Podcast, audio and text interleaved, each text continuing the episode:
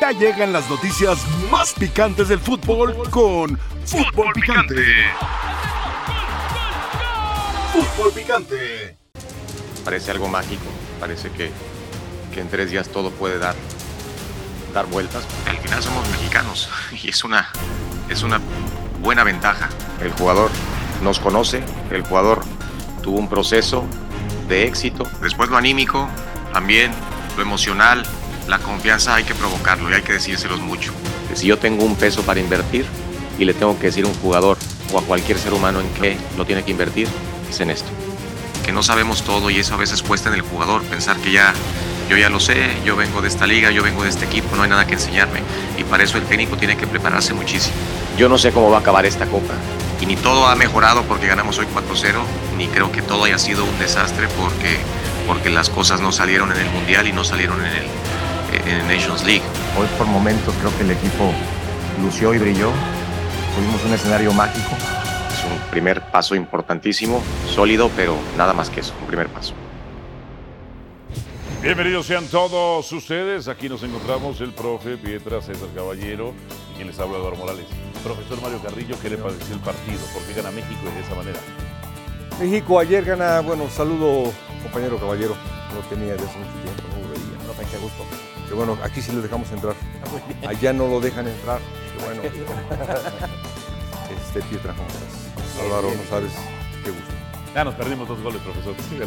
Este, el equipo mexicano gana bien, gana muy bien, en todo sentido, es mejor. Eh, y la verdad que Honduras bastante, bastante mal. Defensivamente eh, ha perdido mucho este equipo en todo. Y México, simplemente creo yo que a medio gas hizo los cuatro goles. Pietra, ¿por qué gana México y así? Gana porque se mostró ofensivo ante un rival muy débil, es la verdad, pero pues eh, ante rivales débiles hay que mostrarse con la categoría y la jerarquía para hacer este tipo de partidos y hacer goles, porque hemos tenido otros rivales como el otro día contra Panamá o contra Guatemala que no nos vimos igual, ¿verdad? Así de Exactamente. diferentes. ¿Cómo calificas la mejora del Tri con Jaime Lozano? Realidad o espejismo. ¿Cómo calificas la mejora del Tri con Jaime Lozano? Realidad o espejismo. Bienvenidos sean todos ustedes a esta que es la mesa más poderosa del balompié mexicano. Eduardo Morales, el profesor Mario Carrillo, don Jorge Pietra Santa, César Caballero. Bienvenidos y muy buenas tardes. Pónganme a jugar. Se ganó, se goleó y se gustó. Contra Honduras. Sí, no, aquí no juega la selección alemana, no juega la CONCACAF la selección inglesa, no juega la selección este, eh, belga, italiana, española. No, no, no, no, no. Se ganó, se goleó y se gustó. Y sí, con toda la dimensión contra Honduras. Pero era mucho peor, mucho peor si no se le ganaba a una de las peores selecciones del área de la CONCACAF. Era muy malo si no se le goleaba a una de las peores selecciones del área de la CONCACAF. Y era malo o mediocre, o mejor dicho, poco empático con la afición que volvió si no se gustaba, entre otras cosas. Insisto, esto es lo que hay, esto es lo que había, y se ganó, se goleó y se gustó. Hoy está politizado, muy politizado, más que los ochentas, más que los noventas, los grupos de poder que hay por el dominio de la selección mexicana. Los televisos, Juan Carlos Rodríguez, los aztecos Salinas, el grupo Orlegui, los pachucos, entre otras tantas cosas. Se ganó, se goleó gustó contra el que se tiene que jugar.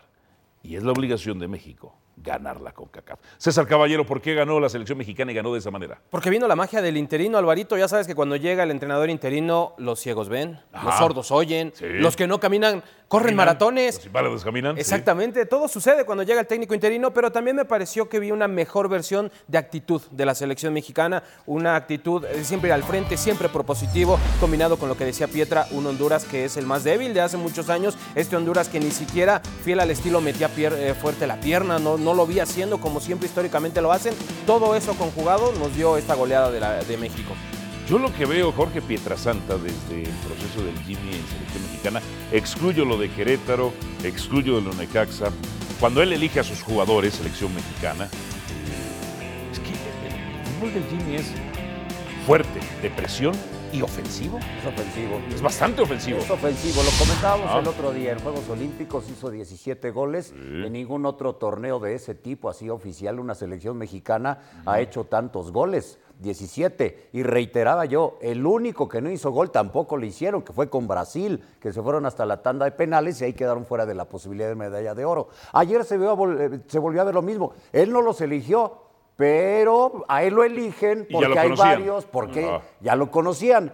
y, y las declaraciones de varios de los jugadores fueron Sí, en sí, ese sí, sentido. sí, sí, porque sí, podemos sí. decir, Edson, Santi, Santi Jiménez, bu- bueno, Edson Álvarez, que no fue a los Olímpicos porque no lo dejaron en el Ajax. Por ejemplo. Santi Jiménez vivió el proceso en la parte final, lo cortaron y ya no estuvo en los Juegos Olímpicos. O sea, son más jugadores todavía de estos 10 que hablamos. o- eh, es- ese es el, el- el tema. Y para mí que el Jimmy Lozano haya dicho mágico, porque muchos le critican, dicen, ¿cómo mágico contra un equipo tan débil? Yo quisiera ver que te sentaras tú, que eres técnico, mi querido Mario Carrillo, si no disfrutó como técnico, como auxiliar, la primera victoria que tuvo. Jimmy Lozano en el primer partido que tiene con selección mayor lo gana y golea. ¿Por qué no va a sentir para él Imagínate, que es un momento imagínate mágico? Pietra si solo lo gana 2 por 0, si solo lo gana 1 por 0, si lo empata o si lo pierde. Lo destrozan. Eh, hubiera sido peor. No, pe- pero mucho Ajá. peor. Y mira, sí, no es ya la selección que tenía en la central a Maynor Figueroa, Ah. no es la de Amado Guevara,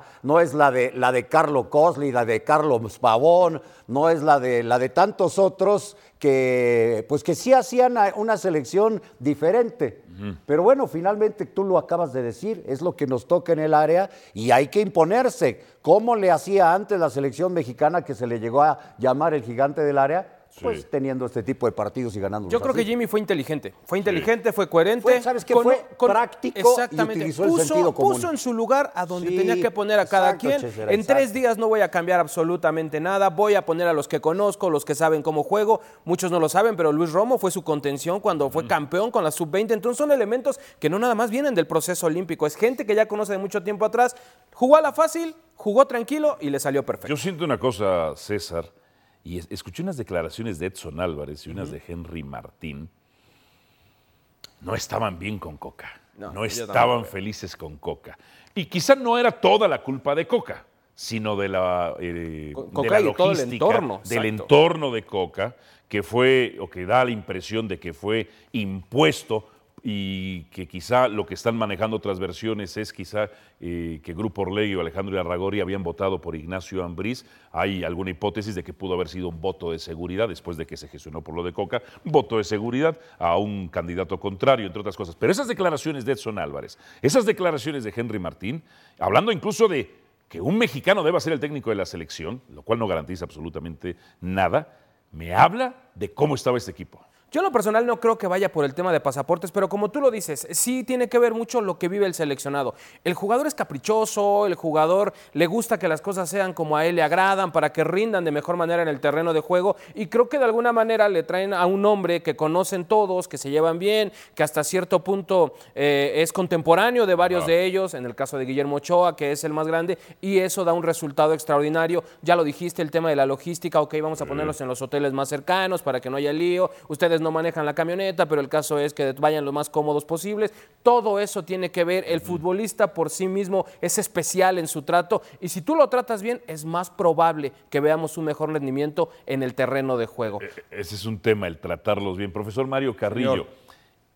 ¿por qué se vio otra actitud? ¿Los interinatos son mágicos así? ¿Se hartan de un técnico y Cuando, prefieren otro? no, cuando, cuando hay un cambio de entrenador, siempre hay otra actitud. Es decir, primero, porque hay un golpe de efecto muy, muy duro en, en el vestidor o en donde sea. Pero sin duda ayer el equipo mexicano jugó bien, jugó libre, jugó contento. Pero es, es normal, emocionalmente yo creo que es normal por el cambio de entrenador. Yo me acuerdo cuando usted, aquel América de los treinta y tantos partidos sin perder, ¿se acuerda? Sí. Que después regresa eh, al cuerpo técnico usted de Manuel Puente, o sea, que va y viene, que no se lo dan de arranque en esa ocasión. Pero veía un América, sin Manolo, que fue una intervención quirúrgica, ¿no? Sí, que estaban más tranquilos los jugadores. Que decían, ah, Mario, Mario es el auxiliar, estamos más tranquilos, pero volaban. O sea, a veces se sienten de una manera con el técnico A y luego con el que entra al relevo, se sienten como más relajados. Sí, es un cambio. Fue en el 2002 cuando lo operaron a Manuel. Yo cambié totalmente la forma de entrenamiento porque somos diferentes personas. Igual, yo creo que el Jimmy Lozano, desde la charla, Sí. nosotros estamos acostumbrados mucho a la charla técnica antes, intermedio y después del partido. Por ejemplo, ayer eh, el Jimmy Lozano, estoy seguro que después del partido tuvo que dar otra charla y decirle, esto hicimos bien y en esto no se emocionen para esto. ¿Por qué? Porque la parte mental del mexicano, de nosotros, es, es muy diferente a la de un argentino. Es decir, somos, somos eh, especiales, nos conocemos.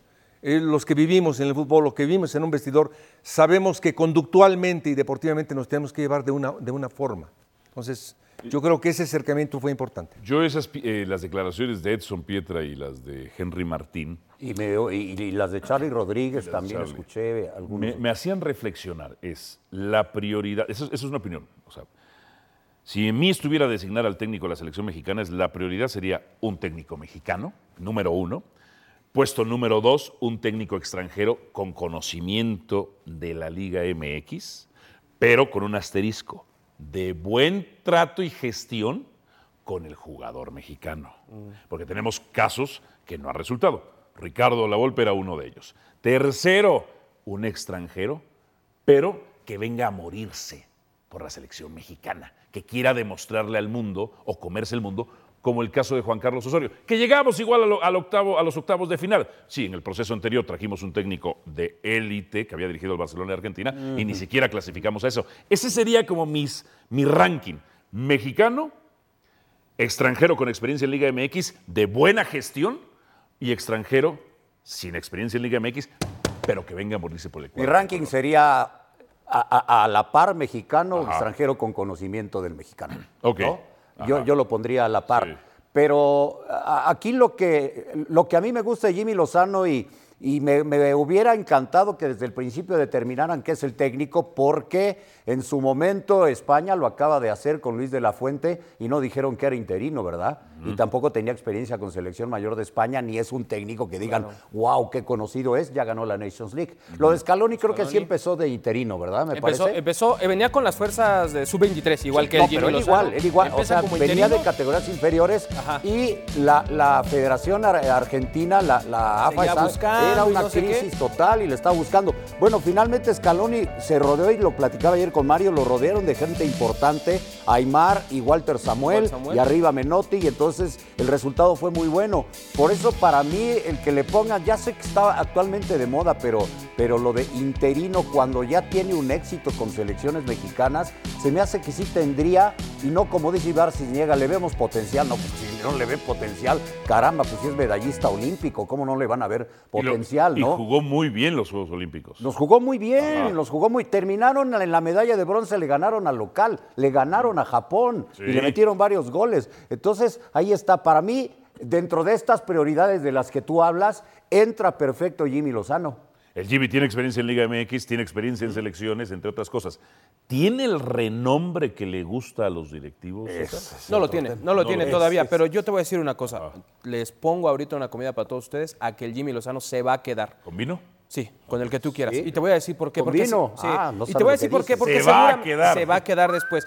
Ahorita. Si gana. A ver, César, ahí ¿qué te va, sabes? ¿Qué ahí te va, sabes? Ah, ahí te va, ahí te va, dinos. ahí te va, ahí te va. Sí, la prioridad en este momento de la federación es que Jimmy sea interino, pero estoy seguro Ajá. que al menos el vuelo que trae y que va a agarrar en esta Copa Oro le va a dar para ganarlo, porque aparte te vas a enfrentar a un Estados Unidos B, a un Canadá B.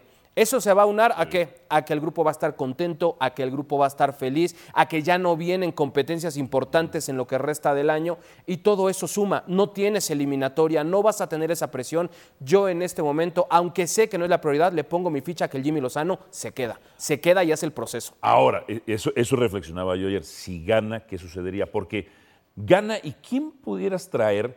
A ver, para efectos eh, prácticos, digamos, prácticos y reales. A Miguel Herrera, a, Entra en el rango del que tú hablas. a La Volpe, Y ya probado, también, al Tuca. también. Ok, esos tres pudieran ocupar. ¿a ¿Quién más dices tú? ¿Ambriz? Eh, ¿O, o Ambriz no. le competiría al oro, al, al- al trofeo del Jimmy si lo gana? que, es que Al final de cuentas Ajá. tienes que ir co- con, con la, con la experiencia, Sí. con la experiencia también en selecciones nacionales. Ya la tiene el Piojo. Yo recuerdo, para mí, eh, la mejor selección última que he visto fue la del Piojo en 2014. ¿no? Ok. El Tuca Ferretti ha tenido algunos procesos pequeños, pero consiguió un boleto a la Confederaciones eh, pisando fuerte en un partido contra Estados Unidos. ¿se Con tres delanteros, además. Y la Volpe, bueno, ya sabemos lo que fue la Volpe en aquella Copa del Mundo del, del Ok. 2006 y la Copa Confederaciones. Entonces, para mí ellos tres cumplen con estos requisitos. eh, arriba El del es Jimmy. No, y el otro es Jimmy. O sea, Jimmy está a la par Porque de eso otro, si gana. porque otro Ajá. tiene chamba ahorita y la está haciendo muy bien, que es Luis Fernando Tena, con la selección de Sí, Guatemala. él- él- él- él se quedaría en ese proceso. Sí, pero ahí está. Otro está que siempre le ha gustado a- y al presidente comisionado Juan Carlos Rodríguez es el Vasco Aguirre, aunque según lo que tengo entendido lo traería para puestos Es- federativos. Es que esa es otra cosa, sí, porque yo te lo pondría, pero él ya no creo que viniera otra vez a dirigir selección mexicana, sino un cargo arriba y acaba de renovar con el Mallorca. Ahora, en el extranjero, para que por encima del Jimmy, el muñeco Gallardo. Pero ¿O qué no? conocimiento tendría. de- Entonces no. No, Entonces es caro. no. Ta- También Aparte estaría en no. discutirse, porque Paunovic, ¿qué conocimiento tenía el fútbol mexicano y Ninguno. cómo hizo jugar a Chivas? Entonces Hay también. de otro nombre repente- que yo agregaría que pudiera gustarle a algunos directivos, no a todos, sobre todo porque la manera en que gestiona el, el poder es algo, es, el- es su propio enemigo, Matías Almeida. Bueno, Matías Almeida. Profesor Mario Carrillo. ¿Cuál fue el anterior que dijiste? Que no lo. Gallardo. Gallardo. Gallardo, Ok, Gallardo, casi, pero para la mente del directivo, no para mí. Si gana el loro el Jimmy, ¿usted lo dejaba? Sí. Ok. Sí, pero yo lo arroparía. ¿Cómo? Yo lo arroparía con otro entrenador más. ¿Tú lo, asesor- Él lo con otro. asesorarías, Mario? ¿Un auxiliar de más experiencia, profe? Sí, ¿Lo un, un asesorarías? entrenador, si necesita uno o dos entrenadores de experiencia. Sí, sí, claro, claro que sí. Sí le veo el caso, porque Eh, no es por menospreciar a Riota, que es su, su auxiliar Y, uno, y pero no que tiene esa conformen, experiencia, esa y que conformen un cuerpo técnico fuerte. Lo quieres dejar, déjalo, pero también con eh, Álvaro y con Pietra. Fortalecerlo. Es importante eso. Bien. Y ahí me Me gustaría. agrada. Bueno, vamos a la pausa y venimos con más tras ella en fútbol picante. Actividad del arranque de la Copa Oro. Estados Unidos pudo ganar, pero también estuvo a punto de perderlo.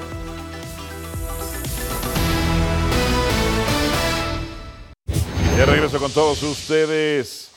Estados Unidos, profesor Mario Carrillo, pudo ganar, pero también lo pudo perder, ¿eh? Sí, eh, para cualquiera. Para cualquiera. Y ahorita mencionarte algo importante que, que mencionó Pietra. Eh, ganar contra estos equipos es bien difícil. En verdad, estos equipos correlones, eh, golpeadores, se tiran atrás y cuidado, no les puedes ganar, es bien difícil, te complican, te sacan de quicio. Eh, una Copa de Oro se juega en la vida, contra México se juega en la vida, por eso lo valioso del partido de ayer, que, ah, no, pues es- fue re fácil porque no corrían mucho y la, sí, pero ganarlo es bien difícil. Trinidad y Tobago contra San Kitts y Nevis. 3 por 0 TIT. César. Bien, bien, la selección de Trinidad y Tobago inicia con el pie derecho. Me parece que también está en un recambio generacional importante. Va a tener oportunidad de ir al Mundial porque no va a estar en esa eliminatoria México, Canadá, Estados Unidos. Todas estas selecciones a eso le tiran a aprovechar esta oportunidad. Y ahora que hablábamos de los Estados Unidos para complementar, a mí no se me hace sorpresa. Es un, es un Estados Unidos B contra una Jamaica que trae 5 o 6 elementos de Premier League. Sí. No es cualquier equipo. Entonces, por Antonio. Exactamente. Entonces, yo no lo vería como una sorpresa. Creo que los caribeños en esta Copa Oro pueden hacer cosas importantes. Y Haití, Qatar, los otros del grupo de México, Pietra. Sí, Haití bien, ¿eh? Le dio la vuelta al partido y terminó imponiéndose bien en el, en el juego ante una selección catarí que yo recuerdo en el proceso para llegar a la Copa del Mundo era otra cosa, ¿no? Ya en el Mundial fue un desastre y, y- y vimos lo que, lo que sucedió. Es el siguiente partido de México-Haití. Le veo pues más o menos por ahí el, el nivel de Honduras, no va a ser sencillo, ese es su goleador, juega en Europa. Entonces va a estar interesante el partido del jueves. Hay mucha confusión luego en lo político y lo social por el tema de Haití. O sea, estos muchachos son franceses de origen haitiano. Están la mayoría de ellos en Europa. En Europa. Ajá, entre otras cosas. Así la actividad del grupo A y el grupo B, Trinidad y Tobago líder, al igual que México. Líder, líder. Los comentarios de la encuesta para que usted vote y participe. Que dice, ¿cómo califica la mejora del Tri con Lozano como director técnico? Uriel Aguilar dice, los califico con un 7. Estaba Honduras mínimo para meterle 10 goles. Todavía les falta mucho para que les perdonemos por el papelón del Mundial. Rogelio Ruiz, Para mí esta es la realidad de México, como siempre les ganamos a unos malísimos, pero ya que lleguemos a la final perdemos. Dice RM, espejismo, aunque se vio una mejor cara de la selección, falta tiempo. Pausa en fútbol picante tras ella. Y los refuerzos, apá. Y los refuerzos. Y luego de Kevin Álvarez, ¿qué más? Pausa. Y venimos.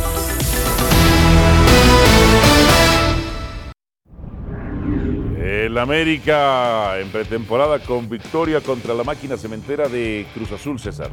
Sí, un partido que se jugó a puerta cerrada en la cancha 1 del Nido de Coapa. Muchas ausencias del cuadro americanista, el tema de los seleccionados, pero aparte también no contaron con Kevin Álvarez, con Diego Valdés, que se fueron a la gala del Balón de Oro. Sin embargo, ahí están otros elementos como Brian Rodríguez, que marcó un doblete, está intentando levantar la mano. Canteranos como Sergio Ríos, que fue el que marcó el tercer gol. Me parece que André en esta primera jornada va a tener que estar muy atento de estos chicos jóvenes americanistas ante todas las ausencias que va a tener. Confirmadas son seis que son los seleccionados, Reyes, Malagón, Henry, Sendejas, el cabeza no ha trabajado después de la operación, no va a estar para el viernes, y Álvaro Fidalgo que está suspendido y que también se va a perder por lo menos el debut en la liga. Bueno, Jurado atajó un penal, debutó el colombiano Diver Cambindo con Cruz Azul, Jardine debutó como técnico del América, las Águilas no contaron con ocho futbolistas como decía César, último amistoso de ambos previo al inicio de la apertura 2023.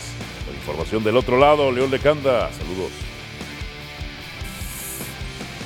Muchas gracias Álvaro, fuerte abrazo a todos en Fútbol Picante desde Cuapa. Unas águilas del América que enfrentarán a FC Juárez en la primera jornada con numerosas ausencias por convocatorias, lesiones, suspensiones y también las bajas que ha tenido el equipo de América en esta pretemporada. Primero empezar por los seleccionados, Henry Martín, Luis Malagón, Israel Reyes con el Tri y también el estadounidense Alejandro Sendejas, así como el suspendido Álvaro Fidalgo y también el lesionado Jonathan Rodríguez que sigue en rehabilitación a poco más de un mes de someterse a una cirugía en la rodilla derecha. Las fuentes nos dicen que podría ir para tres o cuatro meses de recuperación en total el cabecita. También las bajas de los que salieron, el caso del delantero Roger Martínez, Federico Viñas que fue a León y Pedro Aquino a Santos Laguna, así que Andrés Jardine tiene muchas cosas que resolver en estas Águilas que por cierto en el amistoso contra Cruz Azul el sábado derrotaron 3 a 1 a Cruz Azul. Hoy no vimos en la cancha de entrenamiento a los volantes de contención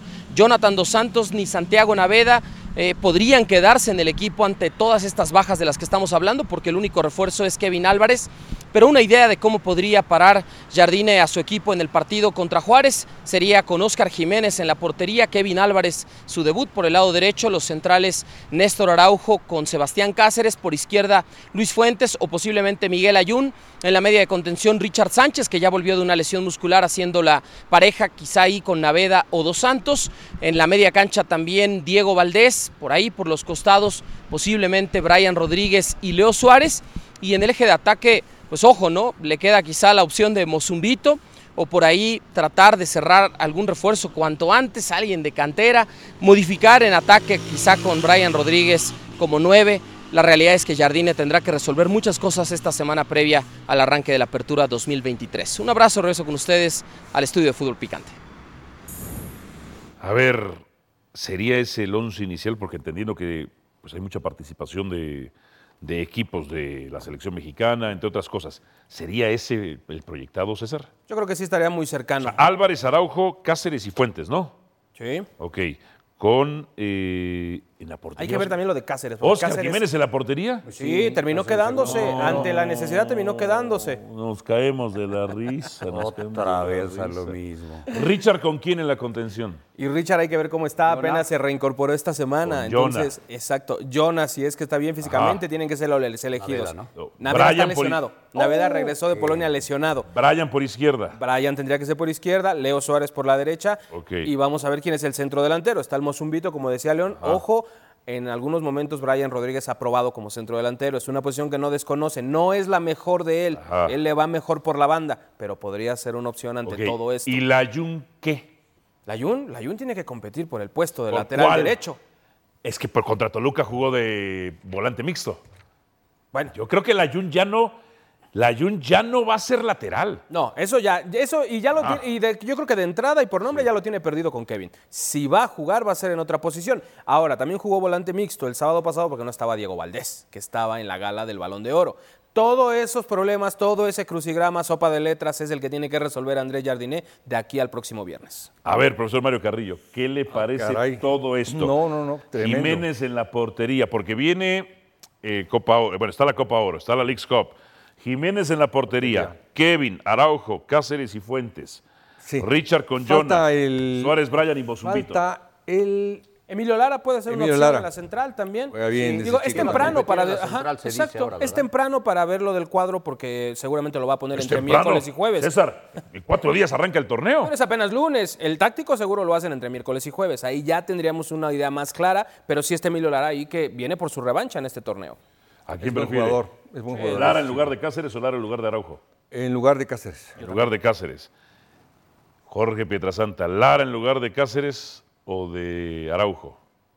No, ni en lugar de ninguno. En lugar de ninguno. Para empezar, no. Lara no está para ser Para titular. empezar, no, hay que ver, hay que ver, porque bueno, pues tú cubrías siempre América y se habló mucho de, de que se había subido al ladrillito, que tenía Sí, que. sí le pasó, bajarlo, sí le pasó, sí Entonces le vamos pasó. a ver cómo está. Sí le pasó vamos a ver cómo está. Yo creo que de arranque así. Yo lo que veo es lo que le, le urge al América, pero a la voz de ya es otro delantero, otro centro delantero. No está Henry Martín, se fue Viñas. Y, y ya no está Roger, que bueno, Roger y, y nada era lo mismo. a la izquierda, Sí, totalmente. pero, pero sí necesita otro centro delantero. Ajá. Yo no veo como para que vaya a arrancar con el Mozumbito, a lo mejor termina utilizando a, a Rodríguez, como bien dice César, ¿eh? Le urge centro delantero al América, porque como sea, ante todas las ausencias, tiene cómo suplirlas en otras posiciones. Ahora, yo prefiero a la Jun que Jonathan.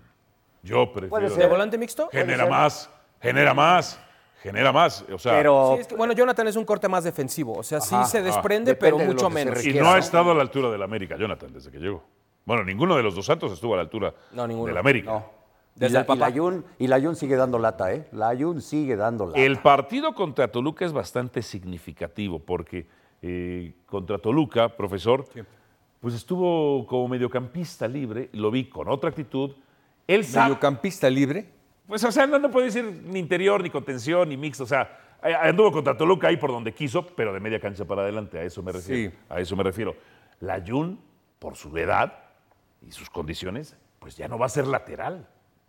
Sí, de volante está bien. De volante está bien, en lugar de Jonathan. Y aparte tiene mejor corte de volante que de lateral. Juega bien de lateral, pero de volante me gusta más. ¿Y te acuerdas que en Porto jugó esa posición? No Y la con selección mexicana con Osorio. selección mexicana también. Es un tipo que le sabe ahí también al medio campo. A ver, no es un especialista de la posición, pero eh, intuyo que el Jun se debió, debió preparar esto con años. Ya el- con Solari lo recuerdo, Solari lo puso de contención en un partido y le fue muy mal, pero como contención fijo. Ay, lo, sí. Ajá. Lo mataron Fue terrible. Fue terrible, ¿te acuerdas? Terrible. Esa contención no es. Contención no es. No. Mixto podría ser. Interior, Interior. podría ser. Sí. O sea, por- una posición como la de Fidalgo, la que juega Fidalgo generalmente, o la que jugaba con el Tano, es la que tú te imaginas. Pues sí, es en- siendo la compañía de Sánchez y Sánchez siempre cubriendo. En ese partido podría ser porque no va a estar Fidalgo. cubriéndole las espaldas. Qué bueno que no va a estar el Fidalgo. Ahora, el 9, Mozumbito, profesor, Es el que tiene, ¿verdad? Es El único. o Brian. Porque Sí, Esteban. Lozano, que es el otro, Ah. eh, ha estado trabajando diferenciado. Entonces, muy seguramente no llega el viernes.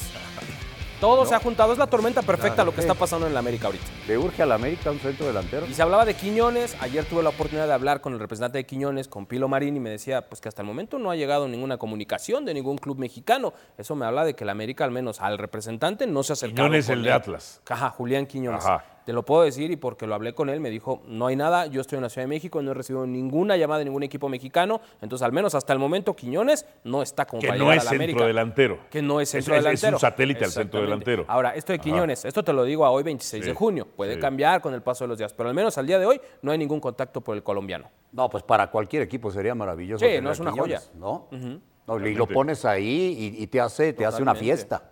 Ahora, ¿y están buscando a otro delantero? Sí, sí lo están buscando, sí lo están buscando. Hablábamos del tema de Teón Wilke, que es un tipo que va proyectado a las juveniles, pase lo que pase, si es que llega Wilke o no, que está cerca de cerrarse, van a buscar un delantero más. Andrés Jardiné ya dio algunos nombres que le gustarían. También se tiene que confrontar con las opciones que tiene la directiva, que está buscando tanto en Europa como en Sudamérica.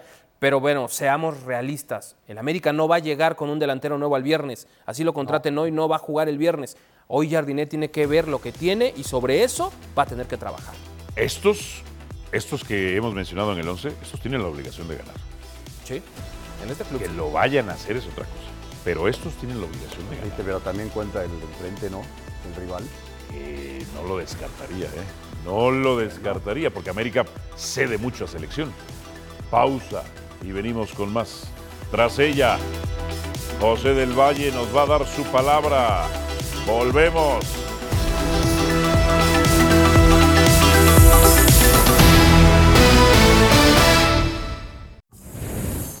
La invitación, por supuesto, para que nos acompañe Indiana Jones y el Dial del Destino.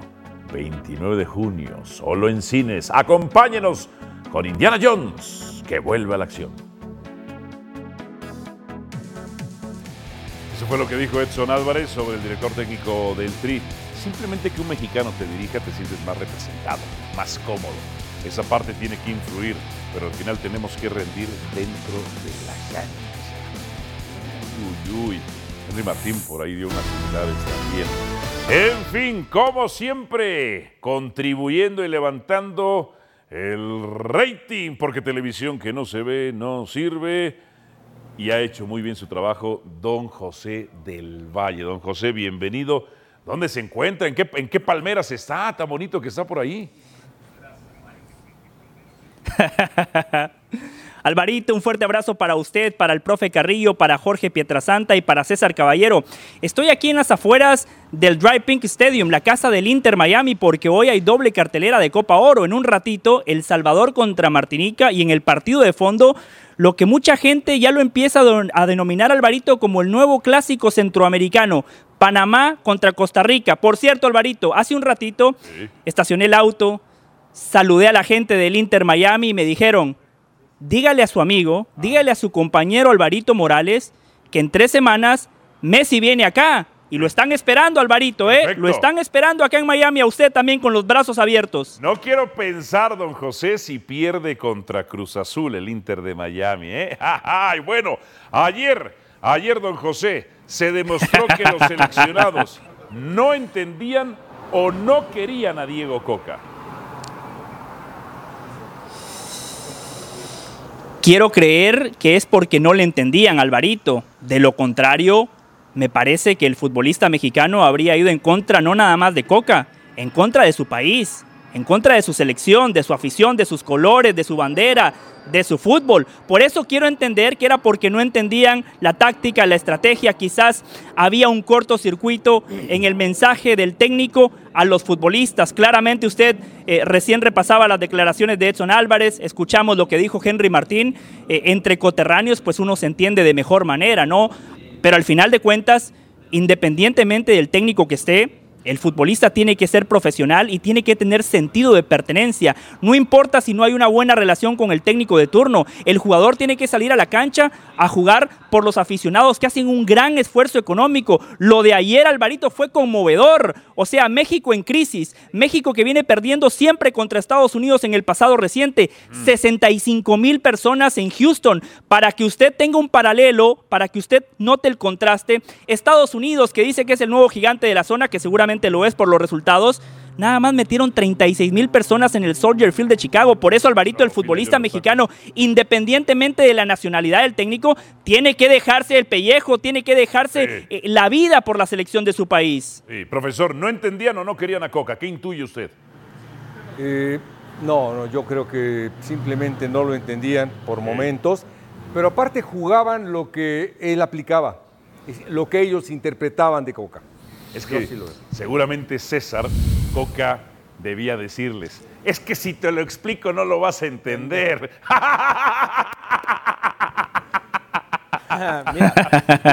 lo cual habla de, fal- de falta de capacidad didáctica y pedagógica para explicar las cosas. ¿No lo entendían o no lo querían, César? Yo creo que no lo querían y eso generaba que no lo entendían. No lo querían, ¿por qué? Porque no estaban a gusto, porque no era una idea de juego que les gustara, porque estaban todos estos temas que ya hablamos de la logística y los entrenamientos y bla, bla, bla, y todo lo que ya se ha hablado durante los últimos eh, días. Yo creo que no querían a Coca y de alguna manera el jugador no estaba tan receptivo, no estaba tan abierto.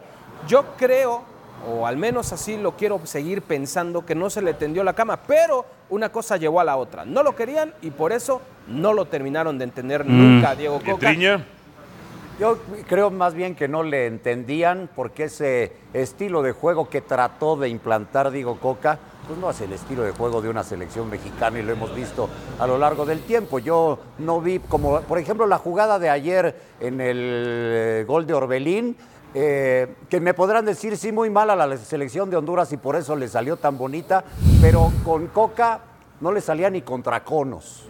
Mm, bueno, don José del Valle, ¿los seleccionados prefieren a un DT mexicano porque trabajan mejor o porque los consienten?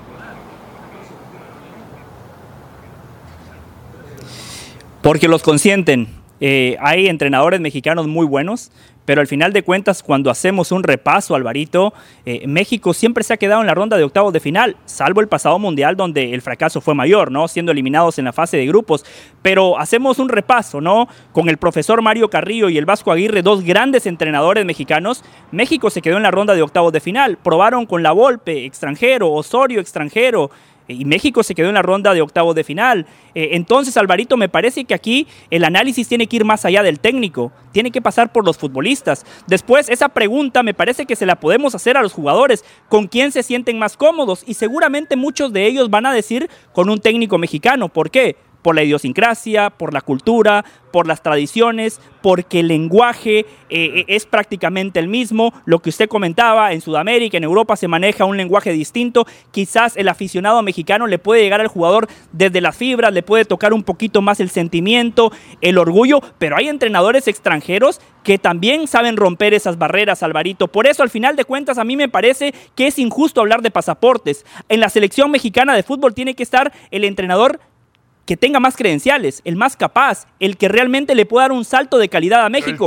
Jimmy Lozano tenía, está en la baraja, sí, pero cuando hacemos un repaso de los técnicos mexicanos hoy en carpeta, claro, pero por eso le digo, el Tata las tenía Ah. y no le alcanzó. Miguel Herrera también las tenía y se quedó en la ronda de octavos de final. Por eso, Alvarito, el análisis tiene que ir más allá. Cuando, cuando México lleva 30 años compitiendo y siempre llega eh, al mismo lugar, me parece que hay que voltear a ver a los futbolistas. Ahí tiene el profe Mario Carrillo. El fútbol sigue pasando por los jugadores, Alvarito. Ay, ay, ay. Ese es el discurso que viene, que venía de la prensa argentina protata. Es que los jugadores, es que los jugadores. Sí, no teníamos jugadores élite, llegábamos a los octavos de final, don José. Ahora ni a los octavos de final llegamos. Pero su límite no tiene que ser octavos de final. Alvarito. México es un país con 140 millones de habitantes, tiene otros 50 millones de, habitantes en Estados Unidos, tiene poder adquisitivo, tiene infraestructura, tiene una liga competitiva. Por favor, Alvarito, usted que es un top de la industria, no le baje el estándar de calidad a México, por favor. No le pongamos objetivos tan mediocres al fútbol mexicano. El octavos de final, por favor, Alvarito, si quiere yo, yo le hago un repaso, yo le hago un repaso de las selecciones que han llegado a semifinales desde que yo veo fútbol. En 1990 vía Bulgaria y a Suecia, en el 2002 vía Corea del Sur, vía Turquía, selecciones con menos tradición que México y han trascendido en una Copa del Mundo. Acabamos de ver a Marruecos. ¿Por qué Alvarito no pasa por el técnico, pasa por los jugadores? Ah, ese también es el discurso de lo que yo llamaría los enemigos de la nación, perdón, los enemigos del tricolor, mm. Jorge Pietrasanta. Los jugadores, los jugadores. Es que no pasa nada más por los jugadores. A veces sí, porque de repente toman sus actitudes de vedettes. Es, es, es una realidad, ¿no? Pero, pero no es nada más que pase por eso. Y eh, en cuanto a la pregunta, prefieren, yo, yo diría que prefieren a un director técnico que conozca el- eh, al futbolista mexicano. Porque yo lo último, y lo decía hace rato, lo último bueno que vi fue con el Piojo Herrera, pero también lo vi muy bien con Ricardo Lavolpe. Uno es mexicano y el otro es Pero con su argentino. grupo Atlas, no con Cuauhtémoc Blanco. Pero Coca los conocía, Jorge. No, y, y- y con Cuauhtémoc Blanco yo creo que la cosa hubiera cambiado. eh, pero, pero para mí eh, tiene que ser un mexicano. No, sí, sí, pero el proceso fue muy corto, las condiciones como las que llegó eh, mi querido eh, amigo del Valle fueron muy distintas a como llegan otros directores técnicos, ¿no? Profesor Mario Sí. Carrillo, profesor Mario Carrillo, eh, ¿quieren un técnico mexicano porque trabajan mejor o porque los consienten? Yo creo que los conoce. Pero Conoce- de, de estas dos, Ah, eh, para mí trabaja Mm. mejor el técnico mexicano. Aparte los conoce. Aparte, por Uh. ejemplo, para ir directamente con mi hermano del Valle, Sí. eh, en Sudáfrica, Javier y yo, más bien Javier Aguirre y un servidor, teníamos un equipazo, equipazo, y pasó por nosotros. Nosotros, si hubiéramos Sí. tenido más dimensión, hubiéramos hecho mucho más. Jugadores eran muy buenos jugadores. México tiene buenos jugadores. César, los conscientes no trabajan mejor. Voy a tomar la opción de los consienten, pero creo que tendría que ser la de los entienden, porque el Sí. técnico mexicano, y más el que estuvo en selección en algún momento, sabe perfectamente cómo piensa el futbolista mexicano, hasta dónde hay que aflojarle la cuerda, cuándo hay que tirársela, cuándo el futbolista no está bien, cuándo el futbolista sí está bien, los entienden perfectamente dentro y fuera de la cancha. Lo que a veces el entrenador extranjero no hace, viene y pone la disciplina a rajatabla y ahí es cuando se rompe el asunto. Entonces tomo la opción de los consienten, pero creo que es más los entienden. Don José del Valle, mejoría de selección mexicana. Fue gracias al trabajo del Jimmy. Por cierto, pónganme mi portada de Jimmy Neutrón. ¿Del Jimmy o el nivel de Honduras? por el nivel de Honduras. Por favor, no podemos darle mucho crédito a Jimmy Lozano por el trabajo que hizo si nada más dirigió dos entrenamientos. Los entrenadores no son magos. Cualquier entrenador necesita tiempo para implementar un libreto, para establecer una idea de juego. Sí, el Jimmy Lozano eh, jugó con línea de cuatro, tres delanteros, un equipo que tuvo una mejor actitud, un equipo que tuvo mayor, mayor convicción de atacar, pero pasa por los futbolistas, Alvarito. El jugador mexicano dijo, a ver, ya echaron a un nuevo técnico, nosotros somos los que tenemos que dar un paso al frente. Esta mejoría de México hay que ponerla en el contexto correcto, Alvarito. Honduras, una selección que en la pasada eliminatoria no ganó un solo partido, una selección con poca experiencia, de los dos centrales, no llegaban a cinco partidos. Una selección que está haciendo la transición y la verdad que las cosas no la están haciendo de manera correcta. Diego Labarbi Vázquez es un entrenador sumamente discutido. Él ya tenía arreglado un contrato con Municipal de Guatemala y de la noche a la mañana dijo, no gracias, voy a agarrar a la Selección Nacional de Honduras. Algo similar a lo de Coca con Tigres. Y el karma existe, Alvarito. Por favor, Alvarito, le pido que no empecemos a inflar el globo. Ayer fue Honduras, después va a venir. Haití, una selección muy pobre en el área. Qatar, la peor anfitriona en la historia de las Copas del Mundo, la peor Sí. selección del pasado mundial. Sí. Estados Unidos con un equipo B, Sí. Canadá con, con futbolistas Entonces, ¿quién va a alternativos, Costa Rica no trae a Keylor Navas. Esta Copa Oro la va a ganar México, está. Alvarito. Usted está México, inflando, México tiene que ganar, gustar y golear, tiene que ganar la Copa Oro, pero, pero no, lo estoy poniendo en el contexto correcto. Está obligado a ganarla porque la competencia no es férrea, tiene rivales Ya muy pobres. Alvarito, el verdadero termómetro para ver el progreso del fútbol mexicano, sí. la va a ganar, pero el verdadero termómetro para ver el progreso del fútbol mexicano Don es José, el próximo verano en la Copa América. Por favor, no vayan también. a perder 7 a 0 nuevamente contra Chile, por favor, se los pido. Eh, nos No, está yo no le vendo humo, Alvarito. Yo le digo que la van a ganar no porque ese- México ese sea un equipazo, hígado, ¿eh? porque tiene Don José. rivales muy malos. Híjole. Rivales malos. Abrazo a don José del Valle al volver campeón de campeones. ¿Las chivitas cuándo iban a jugar esto?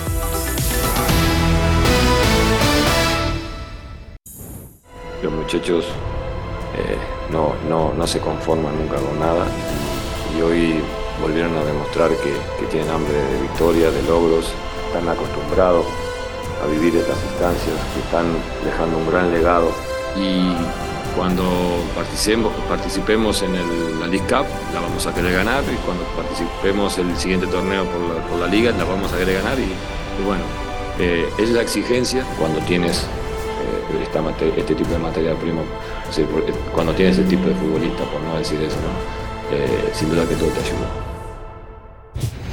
Otro título más de Tigres, profesor Mario Carrillo. La verdad que, y en 10 días, perdón, en 10 partidos, este entrenador gana otro campeonato. Otro campeón. Con 10 partidos. Usted ganó el campeón de campeones, yo me acuerdo. Hubo 11 partidos. ¿Cuántos partidos? Siboldi, señor Caballero. Por ahí, ¿eh? Más o menos 10, Una 12 decena de partidos. partidos, sí. Liga y el campeón de a ¿Chivas no iban a jugar esto, Petra? A 30 minutos nos quedamos. Ah, ya, ya, Sí, ya. pero antes eliminamos a otro. Sí, a América. a una expulsión nos Aquí hay quedamos dos- nosotros. Esos se tres quedaron a una expulsión. mesa. Está bien, no pasa nada, no pasa nada. Pero Tigres más completo, obviamente. Pachuca, pues casi sin, sin jugadores. Apareció Villorio del León, apareció Castillo del León, ya son refuerzos del Pachuca. Y a Tigres, pues sí le faltó Laines y sobre todo Córdoba, ¿no? Pero todo lo demás muy completo, un equipo eh, que si bien sí ya es un equipo de veteranos, sigue ganando títulos, ¿no? y, y hay que destacar lo de Siboldi. ¿Siboldi no sonaría para selección después del verano? No lo sé, no me agrada. La gente de Tigres no creo que lo quiera No, dejar creo. ir, ¿no? A ver, los títulos de Tigres en los últimos años. Vea nada, Nada más. No, pues sí. Véalo porque está difícil. El 14 para acá, ¿eh? Hombre.